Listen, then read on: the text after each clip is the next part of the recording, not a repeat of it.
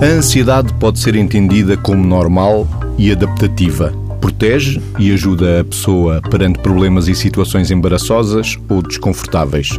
Do outro lado está uma ansiedade inibidora, que provoca medo da exposição perante os outros, o terror de fazer má figura numa palestra ou num comportamento social comum, como estar à mesa a conversar num jantar de amigos.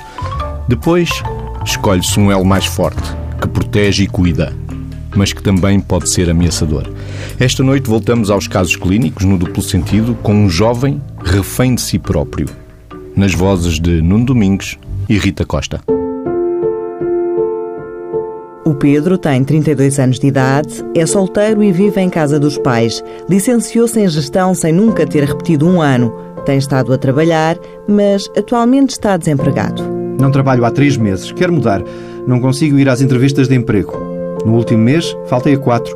Começo a ficar com falta de ar, o meu coração bate sem controle, só de pensar em sair de casa.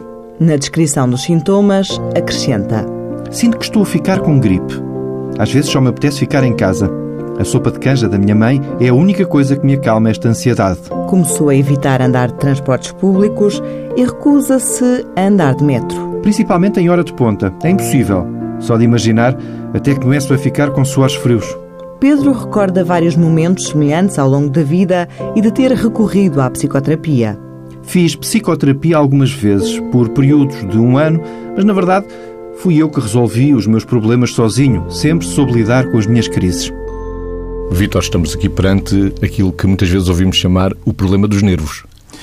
É, e esta relação entre aquilo que é a ansiedade adaptativa e a ansiedade desadaptativa, uh, pegando na sua introdução, é claro que sabemos que é fundamental que tenhamos respostas ansiosas normais, porque a vida precisa de, perante estímulos que desencadeiam ou que uh, apelem a uma resposta um, seja perante um exame, uma prova, uma, uma, uma palestra, o que for que, que, uma entrevista de emprego, uma entrevista de emprego, é natural e é necessário que tenhamos uma, uma ansiedade construtiva, uma ansiedade que nos aumenta a capacidade de foco, que nos, como se costumam, como as pessoas costumam dizer, a, a minha adrenalina está, está mais ativada, não é? Mas quando dizem isso, muitas vezes dizem no sentido positivo, no sentido de precisarmos todos de uma resposta biológica àquilo que é um estímulo externo que leva a que tenhamos esta necessidade de ter a tal ansiedade adaptativa. Mas depois há aquilo que é o lado da disfuncionalidade.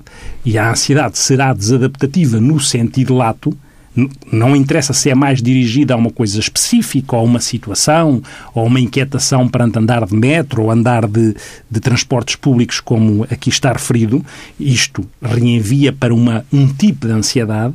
Nós sabemos é que quando a ansiedade é desproporcionada em relação àquilo que é a situação, quando ela provoca um sofrimento e quando ela também tem uh, este registro adaptativo, seja nas minhas capacidades funcionais, uh, na minha parte laboral, ou na minha parte social, ou na minha parte académica, este lado disfuncional, este lado da persistência da ansiedade, este lado deste caráter desadaptativo, faz com que a ansiedade saia do registro normal para o registro patológico. Depois logo se vê que tipo de ansiedade é que estamos a falar, eh, que situação é esta, ou que pode vir a ser esta, que estamos aqui a, a, a começar na narrativa do caso, para nos conseguirmos situar. Do lado da ansiedade boa, temos, por exemplo, agora o final do campeonato de futebol da Liga, da Primeira Liga os jogadores estão motivados, muito motivados. Há uma ansiedade positiva de querer jogar. Nunca mais chega o dia do jogo para conquistarmos mais uma final. Esse, esse, é um exemplo, não é? Que é, uma, que é uma ansiedade dirigida para um foco. Nós precisamos estar uh, hiperativados ou ativados de uma forma adequada para responder ao tamanho do desafio. Não é inibidora, antes pelo Ela contrário, é motivacional. É inibidora quando acontece aquela coisa que se chama ansiedade de desempenho, que é a pessoa ficar paralisada quando a ansiedade é tão alta ou tão desproporcionada que paralisa a pessoa perante aquilo que é a necessidade dela dar respostas focadas, exige estímulos exigentes. E, e, e às vezes o limite e a fronteira entre o que é adaptativo e desadaptativo pode ser tenue. E, e esse é que é o, é o aspecto fundamental naquilo que é a gestão das variáveis de ansiedade ligadas a estas situações de desempenho que o, que o Mésico estava a referir. Vamos saber como é que o Pedro uh, desenvolve a ansiedade. O Pedro é filho único, foi resultado de várias tentativas de inseminação artificial. Os pais tinham perto de 40 anos e já estavam sem esperança quando a gravidez aconteceu. Até à idade de entrar no primeiro ano escolar, esteve sempre em casa com um dos pais. A mãe era enfermeira e trabalhava por turnos. O pai geria os horários na papelaria para que o Pedro nunca ficasse sozinho em casa, nem fosse necessário ir para uma creche. A entrada para a escola primária é recordada com sofrimento. Eu chorava muito quando os meus pais me iam deixar à escola. Lembro-me que a minha mãe chorava também. Depois, lá nos habituámos. Na escola escolhia estar sempre na companhia de um adulto. Eu era um rapaz tímido, nunca gostei de jogar à bola, tinha o pé chato e usava aquelas botas que não davam jeito nenhum para jogar. Além do mais, aquilo era muita confusão para mim.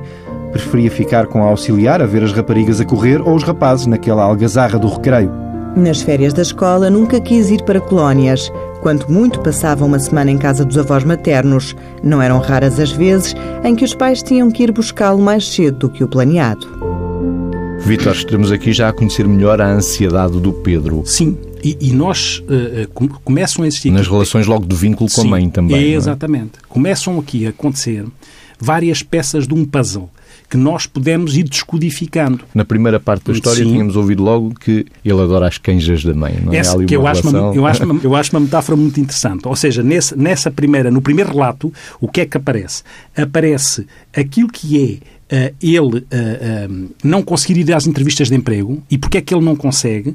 Ele diz porque começa a ficar com falta de ar e o coração bate sem controle só quando, só de, só pensar, de pensar, que sai de casa. De Portanto, esta ideia de que é ameaçador, de que representa um medo para ele sair de casa, é um dado significativo. Há aqui um medo de sair de casa.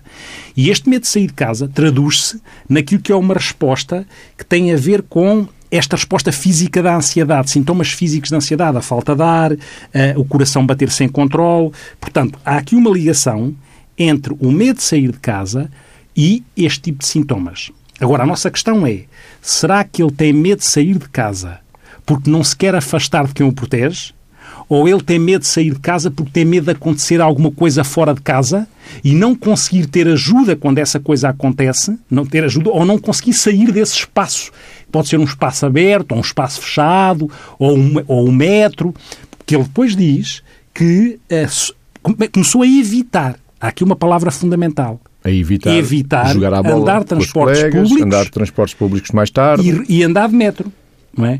E, e realmente perante este este evitar, este medo de sair de casa, são dados que começam a ser significativos. Por outro lado, na história, e, e há essa metáfora interessante, da canja é, e da canja, vinculação da mãe. É, é, Ambos choraram quando ele começou a ir para isso, a escola, nunca sequer frequentou a creche. Se a dimensão dessa saída para um espaço novo for muito disfuncional, desproporcional, desproporcionada, nós podemos ter aqui alguma, alguma leitura se há ou não há uma ansiedade de separação das figuras significativas, das figuras de vínculo, das figuras que dão suporte e que são securizantes para as pessoas, porque é normal poder haver alguma dificuldade quando as crianças uh, têm que fazer um movimento de separação. A questão é... É normal chorar quando se vai claro, para a escola pela primeira é, vez. É será é que a dimensão está a mais, quer no tamanho, passa a expressão, quer no tempo, é? quer no tamanho dos sintomas, quer no tempo que eles duram, é uma questão aqui que se coloca, porque a mãe também chorou,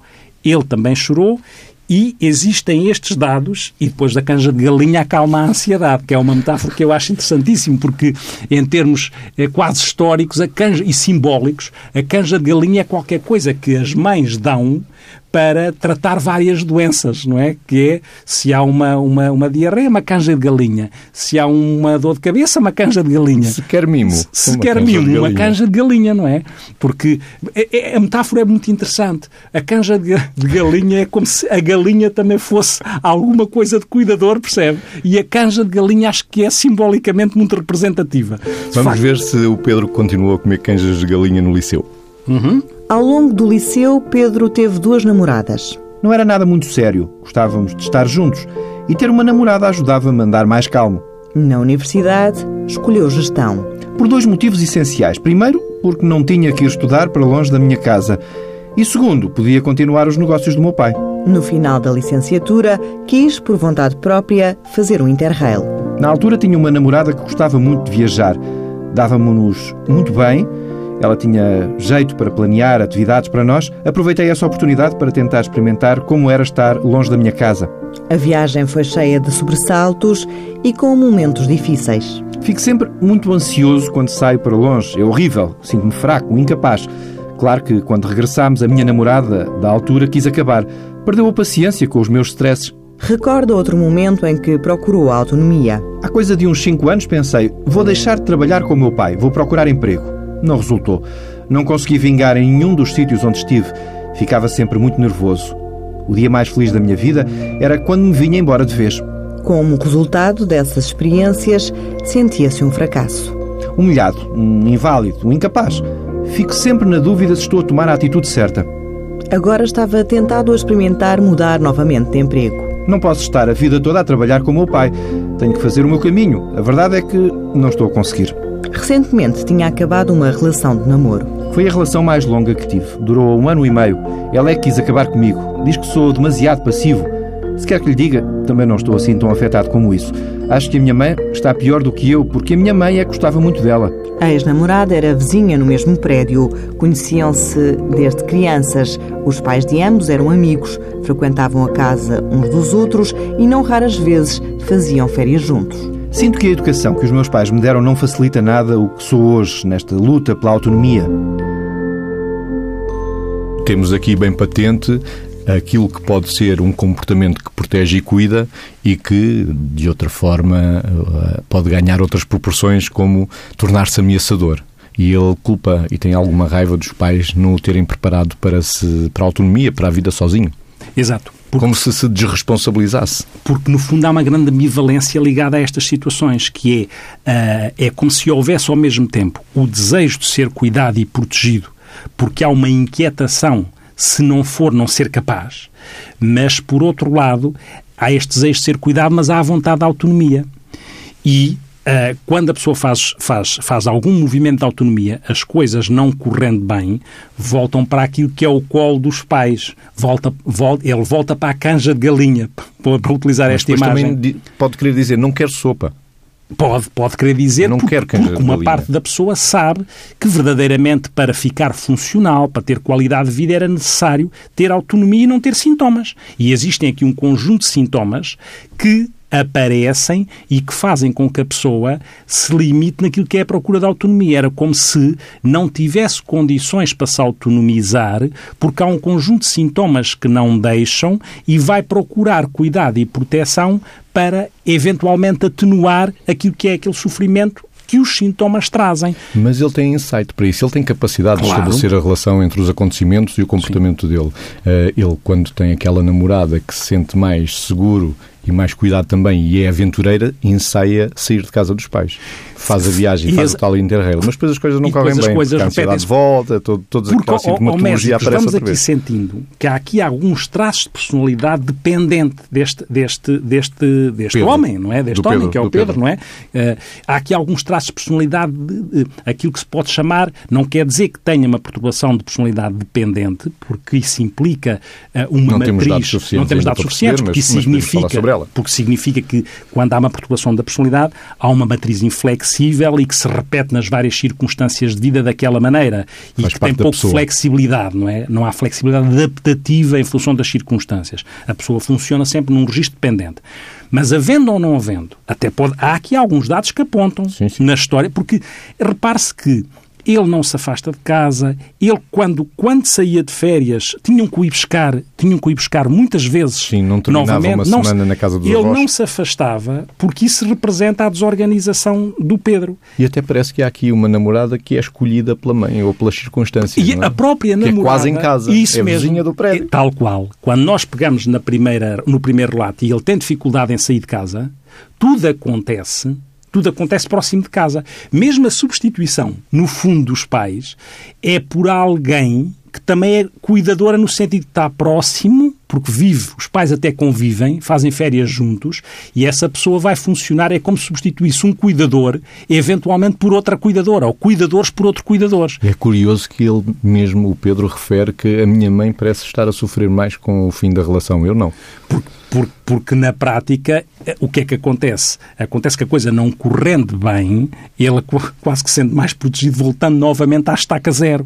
E por isso é que, na calhar, realidade, nunca saiu. Onde, que é não, a casa da mãe. Não, não saiu e que, e que mantém, e que no fundo mantém, perpetua este registro disfuncional de, de, de funcionar e de sentir e de pensar e de se comportar. E esta incapacidade de agir e de tomar decisões, porque parece que são sempre as namoradas que acabam com ele como acontece numa pessoa com Ele traços... não sai, nem sai de casa, nem isso sai das mesmo, relações. É isso mesmo, como acontece numa pessoa com traços de personalidade dependentes, não é? Com traços dependentes de personalidade, se quiser, porque é uma pessoa que eh, não acredita ou acha que os outros é que têm que tomar decisões, tem dificuldade em tomar as, as suas próprias decisões, portanto, se de não ser capaz ou delas, ou delas não serem adequadas. Ele, aliás, até diz que também se sente, sente-se um fracasso Sente-se um humilhado e um inválido, um incapaz, diz ele mesmo, que sente um incapaz, porque repete um modelo de funcionamento onde a tal autonomia não se concretiza. E a autonomia não se concretiza porque, no fundo, a dependência domina a inquietação que ele tem de se afastar daquilo que é o ambiente securizante, esta inquietação, que se traduz em sintomas, que se traduz em sintomas, faz com que isto se, esta situação se perpetue. Mas, como eu dizia antes, há aqui uma questão para nós, já com os dados que temos, em termos de diagnóstico, muitas vezes, quando nós falamos de diagnosticar situações nesta, neste modelo que nós seguimos quase de policial, de tendo dados para depois encontrar a solução, eh, o que acontece é que nem sempre nas nossas áreas nós achamos que as coisas são preto ou branco. Há muitas situações que são mistas, porque nós sabemos que parece aqui haver uma situação que reenvia para uma ansiedade de separação. E essa entidade existe. Antes era uma entidade que estava mais localizada nas crianças e nos adolescentes. Mas como se encontra nos adultos, ela passou a fazer parte do chapéu das perturbações da ansiedade. Também lá está, esta perturbação da ansiedade de separação. E nós encontramos aqui muitos dados. Mas. Essa ansiedade de separação leva-nos à perturbação dependente da personalidade ou vice-versa. Ou vice-versa, ou, ou, seja, pode ser. Pois, porque as coisas vão é? se construindo, vão se entrelaçando qual teia de tapete arraiolo. Das é? duas, uma. Ou a pessoa já tem traços dependentes e por isso fica com uma, uma ansiedade de separação, ou porque a pessoa tem medo de sair de casa e fica mais dependente para se defender. Muitas vezes este círculo é um círculo vicioso hum. em que a causa, em que a causa é efeito e o efeito depois é a causa. E depois na perturbação de ansiedade social temos também o evitamento na mas personalidade. Aí, mas aí localizada a outra situação. Na perturbação da sociedade social. O medo da exposição. De é só o medo. Essas são as diferentes. E isso mesmo. Ou seja, naquilo que diferencia. A autocrítica. Exatamente. A crítica do outro. Na ansiedade social. É tudo ameaçador. É isso mesmo. Na ansiedade social há uma ansiedade de situação que é localizada à exposição, ao julgamento perante o outro, à inquietação de rejeição perante o outro. E isso também faz exacerbar os sintomas de nervoso, de suor, Sim. de dor de cabeça, todos de os barriga, sintomas, de... todos os sintomas físicos de ansiedade podem estar ligados a qualquer destas situações, porque, por exemplo, dizemos que situações de sintomas de pânico tem esta tradução, do, uh, uh, os tremores, a taquicardia, os formigueiros, a vontade de ir à casa de banho, pode acontecer uh, em qualquer uma destas situações. Esse excessivo e súbito. A pessoa pode ter um ataque de pânico por, na sequência de uma ansiedade de separação, que é quando se afasta, ou quando, ou quando tem uma inquietação de que a figura, a figura securizante adoece ou ela própria se afasta, não é? o que acontece é que a pessoa pode numa personalidade dependente, pode desencadear este tipo de sintomas pelo, pelo medo de afastamento. Não é dele só afast, dele se afastar, é da própria pessoa se afastar, ou adoecer, ou, ou ter um acidente, o que for. Isto na personalidade. Mas, se se, se lembrar, eu, eu ao princípio dizia, será que o medo é um medo e a ansiedade é um medo por eu me afastar das pessoas securizantes ou é um medo por eu estar em sítio que é ameaçador? Porque aqui também é interessante vamos a tentar, diferença. Vamos uhum. tentar perceber isso com mais um relato do Nuno Domingos e da Rita Costa no presente contexto familiar e social. O pai de Pedro está na casa dos 70 anos, mantém o negócio da papelaria. A mãe reformou-se e tem estado com problemas de saúde. Tem andado em consultas constantes. Sinto-me muito ligado à minha mãe. Isto dela andar doente deixa-me angustiado. E se ela precisa de mim, eu não estou por perto. Eu sei que tem o meu pai, mas eu e a minha mãe temos uma relação muito especial. Só para ter uma ideia, quando eu ensaiei as minhas saídas de casa, telefonava à minha mãe várias vezes por dia. Pedro descreve o pai como um homem fraco que não sabe dar afetos. O meu pai tem muitos medos ridículos. Por isso é que me canso de trabalhar com ele. Parece que não sabe dar um carinho, só se preocupa com as coisas práticas. Nunca pergunta se estou feliz, por exemplo. Os amigos estão menos presentes. Pedro evita contactá-los. Ultimamente tem recusado convites para jantar. Sinto-me em baixo. Depois já sei que vão perguntar o que estou a fazer, se ainda estou a trabalhar com o meu pai e porque é que não estou. Essas conversas cansam-me, deixam-me com sentimentos de inferioridade. Nos vários processos de psicoterapia, Pedro estabelece uma relação com o terapeuta semelhante àquela que desenvolve com as pessoas no dia a dia. À medida que o tempo passa, vai se tornando cada vez mais exigente até achar que o terapeuta o desilude por algum motivo e que, com a psicoterapia, não chegará a lugar nenhum.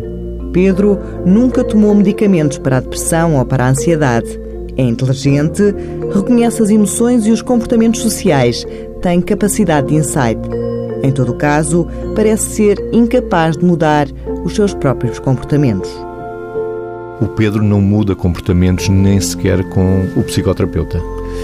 Porque, no fundo, ele repete os, o é comportamento isso. que repete com as namoradas, sobretudo. Isso. Ele replica o modelo de funcionamento com as várias relações que vai, que vai encontrando e, portanto, o psicoterapeuta não deixa de ser uma outra relação, não é? E, portanto, há aqui um trabalho mais exaustivo a fazer para que este ciclo vicioso não se perpetue. Até podia vislumbrar, numa primeira fase, o psicoterapeuta, quando o Pedro está aflito, o psicoterapeuta, numa primeira instância, é a mãe que uhum. cuida, securizante, uhum. que protege, uhum uhum, um bocadinho uhum. depois o pai, uhum. quando já não é tão cuidador nem protege tanto, e depois passa a ser a namorada. Se o tem, tem, se não tem, não tem, acabou, pronto. E, e, depois há mesmo uma ambivalência, que é como a coisa não acontece e ele também tem que encontrar o seu locus de controle interno, ou seja, responsabilizar-se pelo pela processo, pela não. mudança, com ou ajuda não. com certeza, mas esta tal ambivalência faz com que o medo do sofrimento, o medo da ansiedade, uh, o coloquem de uma forma, como eu dizia antes, paralisada, mesmo que a autonomia, tem inquietação com o que representa a autonomia e volta para ser cuidado. E quando o cuidado ou o cuidador não faz por ele o que ele tem que fazer, que é garantir a autonomia dele, ele também uh, uh, acha que se desilude com o terapeuta. No fundo, ele projeta, ele projeta as, as, as ambiguidades, os bloqueios dele também nos outros, porque ele também diz: a minha mãe precisa de mim e eu posso não estar por perto. Ou seja, ele, ele, ele não perguntou à mãe se a mãe precisava dele. Ele está a projetar a necessidade que tem de ser cuidado e passa a ser cuidador. E, portanto, entre aspas, compra a sua consciência justificando. Tem que estar ali porque a mãe também precisa dele e a relação deles é uma relação com esta dimensão vinculada de uma forma quase adesiva, de uma cola que... Eh, que ele chama especial. Que, ele chama, especial. que ele chama especial. Sendo que depois... Porque ele tem noção que há aqui qualquer coisa que não está que, tão, tão bem assim, não é? Que, claro, porque sabe que... que causa uh, sofrimento também esta um ligação tão velcro, como é, estava a Vitória a dizer. É, se há um sofrimento, se há uma disfuncionalidade, então há qualquer coisa que não está bem. E esta diferença entre aquilo que é a ansiedade de separação, que também pode existir nos adultos, e aquilo que é a agrofobia, a diferença às vezes é, é difícil distinguir, porque o que é que nós diríamos?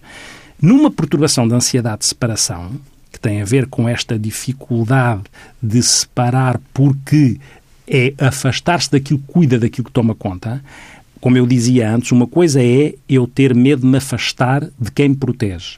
Outra coisa é eu ter medo de estar num sítio onde me acontece uma coisa má, ou um sintoma, ou uma tontura, ou um coração que bate mais depressa, eu estar nesse sítio e achar que não consigo fugir dali e que não tem ninguém, ninguém que me ajude. Este é, mais, este é o registro agrofóbico, que é o medo de estar num sítio, que pode ser num metro, que pode ser num espaço aberto, num espaço, num espaço fechado, pode ser sair de casa, mas o medo de estar fora de casa é porque eu acho que me pode acontecer ali uma coisa com a qual eu me sinta mal e eu posso não conseguir fugir ou não ter ajuda. Isto é a parte, este é o registro agrofóbico. A ansiedade de separação é, os sintomas podem ser iguais, só que o, o medo é outro. O medo é de me afastar das pessoas que me cuidam e são securizantes. Muitas vezes, como neste caso, se calhar acontecem as duas coisas. Sim. Há aqui um quadro misturado e mesmo nos traços de personalidade, Também há aqui muito medo. Ele diz muitas vezes o incapaz, o medo de ser humilhado ou de ser rejeitado, o não ir, o não responder às solicitações dos amigos para jantar. Também se podem misturar traços dependentes com traços evitantes de personalidade. Qual é a diferença também? Na, na, nos dependentes, no, nos traços dependentes de personalidade, a pessoa quer ser cuidada e protegida. Nos, no, no, no, evitante, a pessoa tem uma inibição social tem porque tem mais medo. Exatamente, tem mais medo de ser rejeitado, humilhado. Como ele diz essas coisas aqui, nós encontramos aqui uma mescla. Portanto, é um puzzle que não é assim tão claro de ser concretizado em termos de, de, de preto ou branco é esta mistura de, de, de, sintomas, esta mistura de sintomas de ansiedade de separação, de agarofobia, de traços de personalidade dependentes ou evitantes, que dá a este quadro um colorido que provavelmente também faz com que o quadro seja mais difícil de ser resolvido. É? E é claro que há aqui estratégias podemos que nós aqui ainda não... à medicação, mas também podemos, recorrer não, nunca... a psicoterapias cognitivo-comportamentais e, e, outras. Exatamente. Ou seja, é, é muito importante que haja aqui uma complementaridade de intervenção em que a medicação possa ter o seu papel, até porque repare-se que ele, ele depois sente-se muito em baixo. A pessoa depois sente-se incapacitada e pode vir a deprimir. E, nesse sentido, os, os antidepressivos têm uma, uma importância quer na parte depressiva, quer nos sintomas fóbicos também. E as estratégias, como o Mésicos diz, cognitivo ou comportamentais aqui podem, para além das estratégias interpretativas, de perceber esta relação com a mãe, onde é que está o bloqueio. Que ele tem essa capacidade. Que ele, tem, insight, esse, ele tem insight, esta capacidade de relacionar o que sente com os seus comportamentos, as suas emoções, os seus, esta relação, ele tem essa capacidade. Só que está bloqueado. Falta-lhe a capacidade de agir. Falta de é conseguir colocar isto em prática, porque o medo tem sido maior do que o desejo de conseguir resolver. O medo é mais paralisante. Mas aqui, para além daquilo que é perceber os conflitos, em termos de psicoterapia, as estratégias cognitivo-comportamentais podiam também ser úteis. Porquê? Porque ele tem muitas evitações. Começar e, portanto, a desconstruir essas evitações é, por exposição, da que isso, interfere menos, é? da que causa menos medo. Exatamente. Progressivamente isso, até chegar à que causa fazer, mais medo. É tal qual como o Mésicos acabou de referir, que é fazer a exposição a situações que podem ser situações ameaçadoras ou sentidas como ameaçadoras, embora de uma forma desproporcional este grau de ameaça é, é, é desproporcional é, porque a outra pessoa em condições normais ou naturais não, não, não teria este grau de, de, inquietação e desorganização, mas a exposição, o contrariar as evitações seria importante. A exposição progressiva, como diz o médico às evitações, para dessensibilizar a pessoa àquilo que é a resposta sintomática, porque uma pessoa, nestas situações, pode ter ataques de pânico pode ficar com medo. A, zo a nossa o, zona nosso. O nosso polícia sinaleiro dos medos, não é? Aquilo dispara, não é o sistema nervoso autónomo. Não, é? não é? Não é? ficamos a, a acelerar, Alerta, ficamos a suar, ficamos com tonturas, com vertigens, com, com, com coração, com sensação de falta de ar. E se dispara dessa maneira, a pessoa pode ficar com receio de tornar a ter aquele ataque de pânico. Pois Isso, entramos no medo de ter medo. E, exatamente. Ficamos com uma inquietação que é o medo de perder o controle, o medo de ficar louco, porque se descontrola de tal maneira que é isto define depois uma perturbação de pânico, que aqui não encontramos, uh, não encontramos critérios suficientes para uma perturbação de pânico, mas encontramos critérios para aquilo que é a agorofobia e a perturbação da ansiedade de separação, que é fácil de entender, até a terminologia tem lógica, não é? A ansiedade de separação, quando se lê ou ouve esta narrativa, tudo parece resultado de uma aflição perante uma separação. Aqui no caso do Pedro não está descrito, mas também acontece haver muitos pesadelos ligados a estas temáticas e repetitivos e persistentes no tempo, não é? Desde criança terem, terem sensação, pesadelos repetitivos. sim, até porque... É? Até ligados porque, à perda da mãe, à morte da mãe. E é? porque estes, estes jovens, quando têm traços de personalidade dependentes, até às vezes não conseguem ir de um quarto para o outro sem a presença do adulto. E, e não conseguem adormecer. Sim, e não conseguem adormecer sem a presença do adulto. Isto vai a extremos às vezes complicados de disfuncionalidade. Era curioso que antes localizava-se, como eu dizia antes, isto na infância e na adolescência, mas sabemos que adultos têm este quadro que muitas vezes vem transportado de trás deste, deste processo de desenvolvimento que vem condicionado por aquilo que é a esta dificuldade de fazer uma separação securizante e não sentida como ameaçadora. Pois, porque o medo na criança normalmente é transitório. Sim. Se for Sim. atuado na altura de vida e não se alimentar. O que parece que há aqui na relação deste filho com esta mãe uh, um esquema de comportamento igual é, é, que é, prevalece, onde prevalece o medo. Sim, ou Mésicos, até porque, general. como se diz na narrativa, na história, a mãe,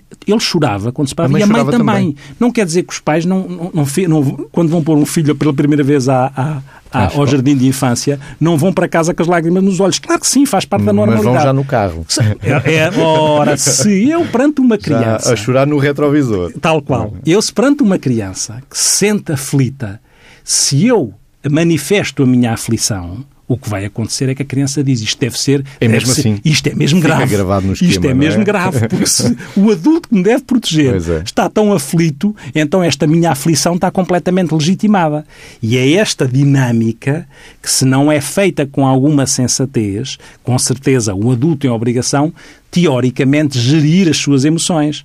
A criança aprende por espelho. Se o uhum. espelho de gestão das emoções do adulto é um espelho desorganizativo, obviamente a criança pode, por modelagem, repetir esta angústia de separação. E que dizem os estudos que as personalidades dependentes têm uma hereditariedade, não nos genes, Sim, provavelmente, ainda não temos nada que nos diga maior. nos genes, no, na, na, questão genética, Sim, mas uma, uma vulnerabilidade comportamentais é claro, é muito, muito... E, e, e, as, esta mãe devia ter também uma personalidade e, dependente. E, o, é? e o próprio pai tinha medos ridículos, diz Sim. na história. Ou seja, este Pedro tem um caldo também de, de modelo comportamental. É? O contexto hereditário, o contexto ambiental, o contexto eh, comportamental é eh, facilitador da perpetuação daquilo que é esta, esta inquietação e esta angústia. Até porque as duas bases que sustentam uma fobia é exatamente a questão ambiental, ou melhor, o contexto ambiental e o temperamento da pessoa. É? E, a, e a sua, eventualmente a sua vulnerabilidade biológica, não é? Mas aqui, aqui há um caldo todo muito marcado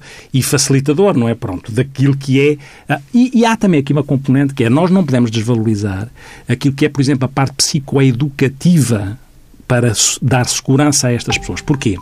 Porque não é só a terapia mais pura e dura ou a medicação mais pura e dura. Há estratégias terapêuticas, há estratégias terapêuticas também fazem sentido, as psicoeducativas. Por exemplo, um jovem que acha que vai morrer por ter um ataque de pânico, quando o tiver, tem que ser securizado acerca de que a pessoa não morre de ataque de pânico, ou não vai ficar louco, ou não vai perder o controle. Este medo de perder o controle que os ataques de pânico representam, tem que haver aqui uma pedagogia acerca do que é que é a situação e porque é que ela acontece para que a pessoa possa sentir um bocadinho mais paz e dizer, ok, está bem, então não vou morrer disso, vamos lá ver, não consigo controlar ainda, mas como é que isto se pode resolver? a parte psicopedagógica também é importante, psicoeducativa. E a capacidade de encontrar uma saída sempre, não é? Mesmo quando tem medo de estar num determinado espaço, é procurar onde é que está a saída, não perder o controlo de onde está a saída. Muitas vezes é esta simples noção de saber e, e onde está a saída que é comportamentais, e são estratégias e é comportamentais. Isto é aprendido, pode ser aprendido. E, e mais a desmontar dos vícios cognitivos. Se isto me acontece assim, vai acontecer outra vez. Eu vou morrer disto. Este, estas distorções cognitivas têm que ser trabalhadas. E desconstruídas. E desconstruídas. E Vítor, o Miguel Silva, o sonoplasta Miguel Silva, já nos deu música para irmos fechando o programa. Traz aí no bolso digital Fernando Pessoa. Através do heterónimo Álvaro de Campos, sim. Esta velha angústia que é o nosso eco existencial relacionado com o que estamos a dizer. E esta velha angústia diz... Esta velha angústia, esta angústia que traga há séculos em mim, transbordou da vasilha, em lágrimas, em grandes imaginações, em sonhos em estilo pesadelo sem terror, em grandes emoções súbitas sem sentido nenhum. Transbordou. Mal sei como conduzir-me na vida com este mal-estar a fazer-me pregas na alma, se ao menos endoidecesse de veras. Mas não. É este estar entre, este quase, este poder ser que. Isto. Um internado num manicômio é ao menos alguém.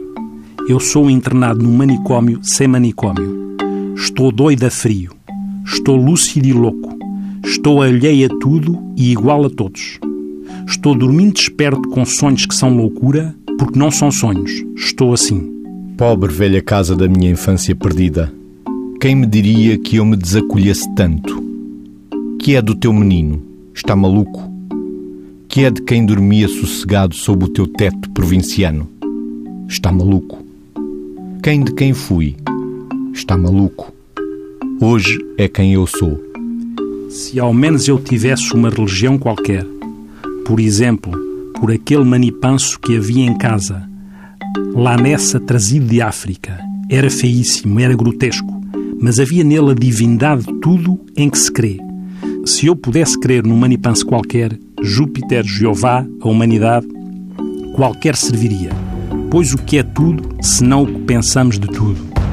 Estala, coração de vidro pintado.